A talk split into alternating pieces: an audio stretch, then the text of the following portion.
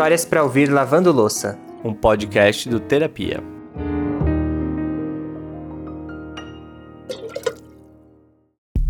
Um personagem se vê diante de um conflito que vai mudar a vida dele para sempre.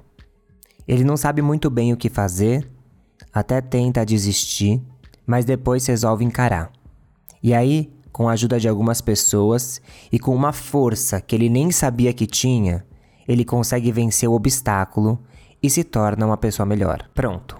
Em 15 segundos aqui eu resumi bem resumidamente a tal da jornada do herói, que se você parar para analisar, vai estar tá lá bem presente em vários filmes que marcaram época. Tipo Senhor dos Anéis, Karate Kid, Mágico de Oz e por aí vai. E no final, o que acontece é que a gente ama essas histórias porque a gente se apega aos protagonistas delas e quer ver eles vencendo.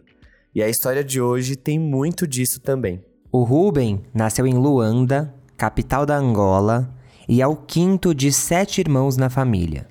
Os pais dele acabaram se tornando alcoólatras e ele sequer foi registrado. Depois que os irmãos mais velhos do Ruben não conseguiram dar sequência na escola por conta das condições financeiras e sociais da família, o Ruben não foi nem matriculado em uma. Só que por uma intuição e um desejo de ir para a escola, igual outros garotos da idade, ainda bem novinho, ele viu que tinha que dar um jeito de estudar para conseguir mudar de vida. Quando eu olho para trás, é, eu, eu nem consigo acreditar, sabe que não consigo acreditar, que, até hoje eu não consigo acreditar que cheguei onde cheguei. Sério, não consigo acreditar. Porque até uns meses, até um ano atrás, eu quando falasse da história, eu chorava muito. Mas hoje, parece que eu não vivi o que eu vivi. Parece que eu não passei o que eu passei. E acreditem, não foi pouca coisa. O Ruben vai contar tudo pra gente, mas antes da gente mergulhar na trajetória dele, eu só queria te fazer um recadinho rápido para vir fazer parte do nosso grupo do WhatsApp, exclusivo para os apoiadores. Lá a gente conversa mais sobre as histórias e também a gente manda as histórias antes delas irem pro ar.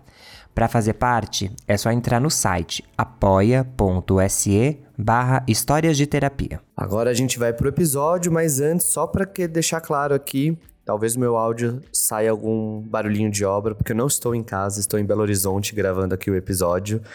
Mas, de qualquer forma, todo o meu carinho aqui contando a história do Ruben para vocês. Eu sou o Lucas Galdino. E eu, Alexandre Simone, e esse é o Histórias para Ouvir Lavando Louça.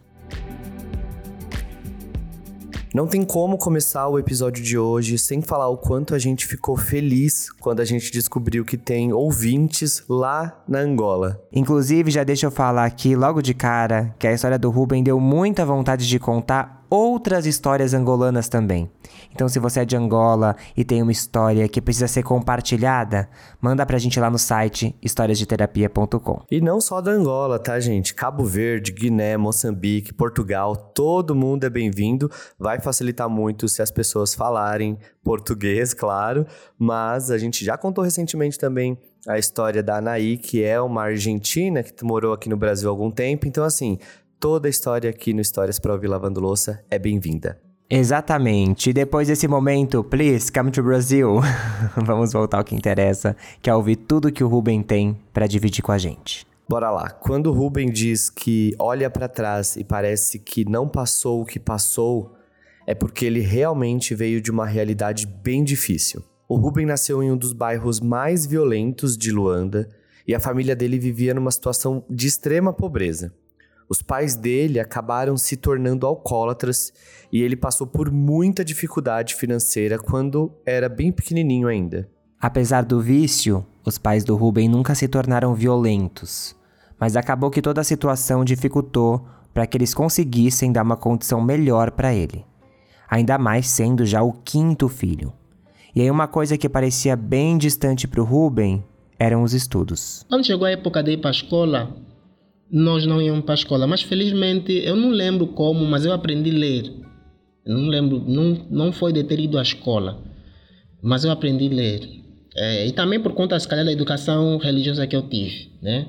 É, eu nasci num lar de testemunha de Jeová É, e, e, pronto, também tivemos essa educação, ler cedo, tal, tal, tal, e, e, e, tudo mais. Eu aprendi a ler.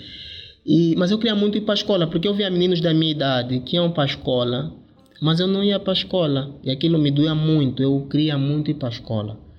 Me doeu muito. E tudo que o pai, às vezes, colocava era explicações né? É, em Angola acontece muito isso, assim, um jovem mais instruído a, a, em sua casa reúne algumas crianças e vai ensinando a iniciação, né? Alfabetizar as crianças. Então era isso que nós tínhamos. Quando eu tive 13 anos de idade, eu já estava mesmo cansado de querer entrar para a escola. E eu, assim, naquelas de estar andar no bairro, eu encontro um, um anúncio de que nessa uh, um colégio na verdade, era uma escola comparticipada que estavam a fazer inscrições e eu vi que o valor da inscrição era um valor acessível, mas tinha de estar a pagar a mensalidade. Aí o jeito que o Ruben encontrou para pagar essa primeira mensalidade foi vendendo uma sandália para uma vizinha. Ele fez todo o processo de papelada por si próprio e pronto, começou a estudar. Só que veio a segunda mensalidade e aí já não tinha mais sandália para o Ruben vender. Então, não demorou muito tempo para ele perder a vaga e aí voltou de novo para estaca zero. Só que ali dentro dele já não tinha mais como voltar para aquele lugar de antes. Ele precisava achar algum jeito de conseguir continuar estudando e seguir seu sonho. Daí um amigo dele falou de uma outra escola com um valor um pouco mais baixo. E aí o Ruben conseguiu convencer um dos irmãos mais velhos a pagar o valor. Por dois meses deu tudo certo. Só que depois de um tempo, né, o irmão também não conseguia mais ajudar o Ruben financeiramente. É, então, o que que aconteceu? Eu estava fazendo a quarta classe, eu entrei logo fazendo, fazendo a quarta classe. Eu não estudei a iniciação, a primeira, fui logo para a quarta classe porque já sabia ler. Só que na escola, logo que eu entrei, eu, é, eu recebi muitos elogios no, no desempenho acadêmico. As pessoas gostaram tanto do meu desempenho acadêmico que eles não conseguiam me chotar quando eu não pagasse a mensalidade. Eles permitiam que eu estudasse. Até que, quando terminei o quarto ano, eles mandaram chamar encarregado e pediram para pular a classe. Disseram ele é muito, está muito avançado, o nível dele de, de, de, de entendimento é, é, é considerável, então sai do quarto para o sexto ano. E eu aceitei porque eu estava muito atrasado em relação aos meus amigos. Eu me comparava muito com os meus amigos, ou com as pessoas, com as pessoas que viviam no mesmo bairro que eu. E passaram para a sexta classe. E foi sempre assim: é, estudar de favores. Era estuda um pouco, shotam estuda um pouco, mas nós, as pessoas conheciam, eu conheciam que eu tinha mesmo vontade de aprender. E eu queria muito aprender. E foi assim que o Ruben chegou até o nono ano. Só que aí o contexto de Angola tem algumas coisas bem complexas. O ensino, teoricamente, é público. Só que, como as vagas não dão conta de toda a demanda, o que rola é que alguns funcionários das escolas se aproveitam e cobram o acesso ao ensino médio. Ou seja, quem tem dinheiro consegue entrar e, para quem não tem, a história muitas vezes é outra. Algumas pessoas vão ter acesso, outras não. Imagina que 200 pessoas se inscreveram e só tem 45 vagas, então vamos ter que escolher. Então, essas pessoas que pagaram é quem vão ter então o lugar. Outros casos são sobrinhos de, primos de, irmãos de, por indicação. Você fica, às vezes, às vezes dizem que tem que chegar cedo, você às vezes chega 4 horas, és às vezes o número 2, mas já acabam te atendendo 12 horas e você se pergunta quem entrou antes de mim? São pessoas que entram nas portas do fundo, você já encontra pessoas lá dentro que você não entende como é que entraram. E funciona desta forma, por isso é que epa, a solução é mesmo pagar. Na época, o Ruben tinha que pagar 50 mil kwanzas, que é a moeda local, e que dá mais ou menos 300 reais. Ele não tinha esse dinheiro, e aí que começa um capítulo ainda mais complexo da vida dele, um senhor mandou uma mensagem no Facebook elogiando os olhos do Ruben. Ele respondeu incomodado, só que ele percebeu que esse senhor podia ser um jeito dele conseguir o dinheiro que precisava. Pedi-lhe para me dar 50 mil kwanzas. E, e ele aceitou, mas ele estava sempre a colocar a condição de que eu tinha de aceitar se me envolvesse com ele sexualmente. Mas eu na altura acho que estava com 17 anos, estava já quase a completar 18 anos.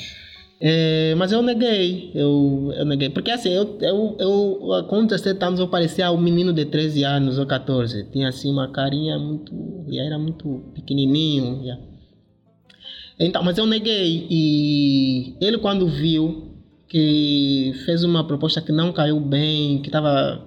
Pronto, retrocedeu e me ajudou, deu-me esse dinheiro. Eu me lembro que eu não tinha conta bancária, eu não tinha. Uma outra coisa interessante, eu não tinha registro né? Até 17 anos eu não tinha registro. E porque meus pais não registraram nos mesmos, só registraram os meus primeiros irmãos. Eu não sei qual a decepção que eles tiveram conosco, que não nos registraram. Nós éramos uh, os quatro de baixo, não tínhamos registro. Os três de cima tinham, mas nós não tínhamos. Então uh, eu pedi ao meu irmão que me desse o número de conta dele bancária que a senhora enviar. Ele enviou e eu vim com. Foi a primeira vez que eu vi tanto dinheiro, 50 mil kwanzas assim em mão. Eu a chegar em casa e, meu, e todo mundo ia me perguntar onde que eu tirei aquele dinheiro. E como eu era uma criança muito regrada, muito tranquila, eu só disse que eu não roubei e não matei ninguém. O dinheiro é limpo. Então fiquem tranquilos. E eles logo acreditaram em mim. E a verdade é que essa não foi a única pessoa que ajudou Ruben. Ao longo dos anos seguintes, outras pessoas que ele foi encontrando no caminho deram uma força para ele conseguir se formar. Um outro senhor, inclusive, conseguiu até uma moradia melhor para ele enquanto ele estudava. Posso, posso até dizer isso, eu tirava vantagens disso. Eu não, não me via a caminhar de outra forma a não ser é, tirar vantagens disso, das pessoas que eu conhecia que tivessem algum poder financeiro, algum, alguma influência em alguma área, eu via formas de me ajudar. Mas havia pessoas que estavam dispostas a me dar dinheiro, só que eu não aceitava dinheiro. Eu sempre pedia alguma coisa que teria benefício duradouro. E, e foi assim. É, foi assim que eu fui conseguindo é, então caminhar até o ensino médio. Uh, quando terminei o ensino médio, um, uh, eh, fiquei dois anos sem estudar porque eu estava procurando trabalho, mas não conseguia nada. Então eu disse, eu vou testar na universidade pública. Mas uh, havia aquele preconceito de que para entrar na universidade pública tinhas de pagar mais ou menos 300 dólares. Sim, para entrar numa universidade pública tens de pagar 300 dólares. Podes fazer o teste, ter positivo, as notas depois sumiam. Mas quando entrou o novo governo, né, quer dizer, mudança de presidente, então houve uma, houve uma numa de, de, de, como é que é pronto num dos projetos ou numa de, dos planos de governação estava a luta contra a corrupção. Então aquilo também motivou a concorrer disse, vamos nunca se sabe e felizmente eu tive 12 valores fui admitido. Então dali as coisas começaram a melhorar. Fui para o ensino superior comecei a estudar Houve um concurso público, testei um, para a área de apoio hospitalar. Ah, psicologia clínica. É, psicologia clínica. É, então, pronto, desejo de querer ajudar o, o, próximo. Mas acho que a psicologia eu fiz por conta também do, do que? Eu acho que tinha muitos problemas que precisava de alguém que me entendesse. É, hoje em dia que eu entendo isso, que na verdade quando eu fui fazer psicologia com o objetivo de, de ajudar os outros, na verdade é porque eu quem precisava de ajuda emocional, é, precisava de ajuda, então foi daí que eu decidi fazer a psicologia, mas pensando nas outras pessoas. E eu fico feliz até de ter feito esse curso, porque a Angola precisa-se muito. É bem bonito ver o gesto do Ruben de fazer esse curso pensando em ajudar o próximo. Mas a verdade é que mesmo se não fosse um tipo de profissão que lida com pessoas, ele já estaria ajudando, porque ele acabou se tornando um espelho, não só para a família dele, mas também para pessoas do bairro, para a criançada que está ali e de repente tem o mesmo sonho que ele enquanto criança, e até mesmo para as pessoas mais velhas. Há adultos que são mesmo mais velhos, mas dizem assim, é, assim em tom de brincadeira dizem, eu quando for grande eu quero ser como você. Eles já são meio mais velhos, mas dizem isso eu quando ser grande eu quero ser como você. E muitos pais, é, é, muitos pais entregavam seus filhos que era para passarem tempo comigo, para beberem das minhas experiências e pronto, no bairro em que eu saí assim, eu é, me tornei mesmo um, um exemplo de superação, um exemplo de, de que vale a pena ser seguido. A faculdade e o concurso público trouxeram uma melhoria para o Ruben e parecia que a partir dali o caminho seria só para cima. Só que foi aí que veio a pandemia. Ele estava morando na universidade nesse momento e quando ela fechou, ele precisou voltar para casa. Como em todos os outros momentos, ele foi achando jeitos de fazer os estudos continuarem independente da situação. Só que aí seria romantizar demais da nossa parte aqui, esconder alguns pensamentos que ele teve em alguns momentos que as coisas apertaram. Nem tudo é rosas, nem tudo é muito bonito, né? Então vamos ouvir um pouquinho do que o Rubens tem para falar. Chegou uma fase que era tanta dificuldade que eu não sabia mais como fazer para seguir em frente eu pensava na possibilidade de uma prostituição. Pensava mesmo na possibilidade de uma prostituição. Pegava, pensava logo, ai, será que não aparece aqui uma empresa que quer um garoto de programa, alguma coisa e vão me pagar um dinheiro que consiga resolver meus problemas? Eu pensava muito nisso. Hoje em dia, hoje em dia eu digo, eu quando vejo as é, pessoas a prostituírem-se, eu não consigo julgar. As pessoas ali fazem Fora ao lado da psicologia, mas eu não consigo julgar. Porque há muita história por detrás de alguém que decida levar uma vida dessa. Não é só prazer. As pessoas às vezes associam, ah, não, mas não é só prazer. Há uma história muito grande por detrás disso. E eu, como estive muito próximo disso, estive muito próximo disso. Então eu, eu posso mesmo dizer que. É, pronto, estive muito próximo disso. Então quando eu olho para o passado, Dói, mas eu fico muito feliz de, de ter conseguido superar o passado, né? superar as dificuldades todas e me tornar uma referência na família. Os meus pais têm-me como ouro. É, os meus irmãos, eu sou, é, é, como é que eu diria então, o penúltimo filho, né? A minha irmã caçula é uma menina. Eu sou o penúltimo, mas eles têm-me como o mais velho de casa porque qualquer situação, não só por questões financeiras, também não tenho muito, né? A função pública em Angola paga muito mal, acho que no mundo todo. E, mas por conta da, da minha postura, a imagem, o respeito que as pessoas têm de mim, eles têm-me como mais velho para tomar decisões importantes, estão sempre à espera de mim para que eu ajude a tomar essas decisões. Então fico muito orgulhoso disso. Os meus irmãos respeitam-me muito, muito. Dos irmãos homens do Ruben, Todos passaram a ter algum tipo de problema com o álcool, enquanto as irmãs conseguiram ficar longe dessa. É bem complexo olhar de longe e querer entender como é a situação e os motivos pelos quais tudo acontece.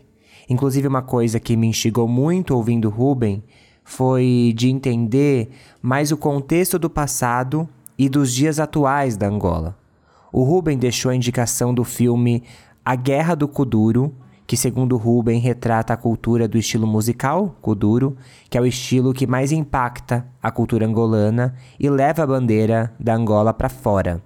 É um filme que retrata a vida no gueto. O que a gente sabe é que a história do Ruben toca bastante a gente, não só por ser uma história de vitória, de superação, mas muito por ver ele quebrando um ciclo dentro da própria família. Vocês sabem muito bem que a gente não é psicólogo, mas nada me impede de usar as palavras da minha própria psicóloga aqui.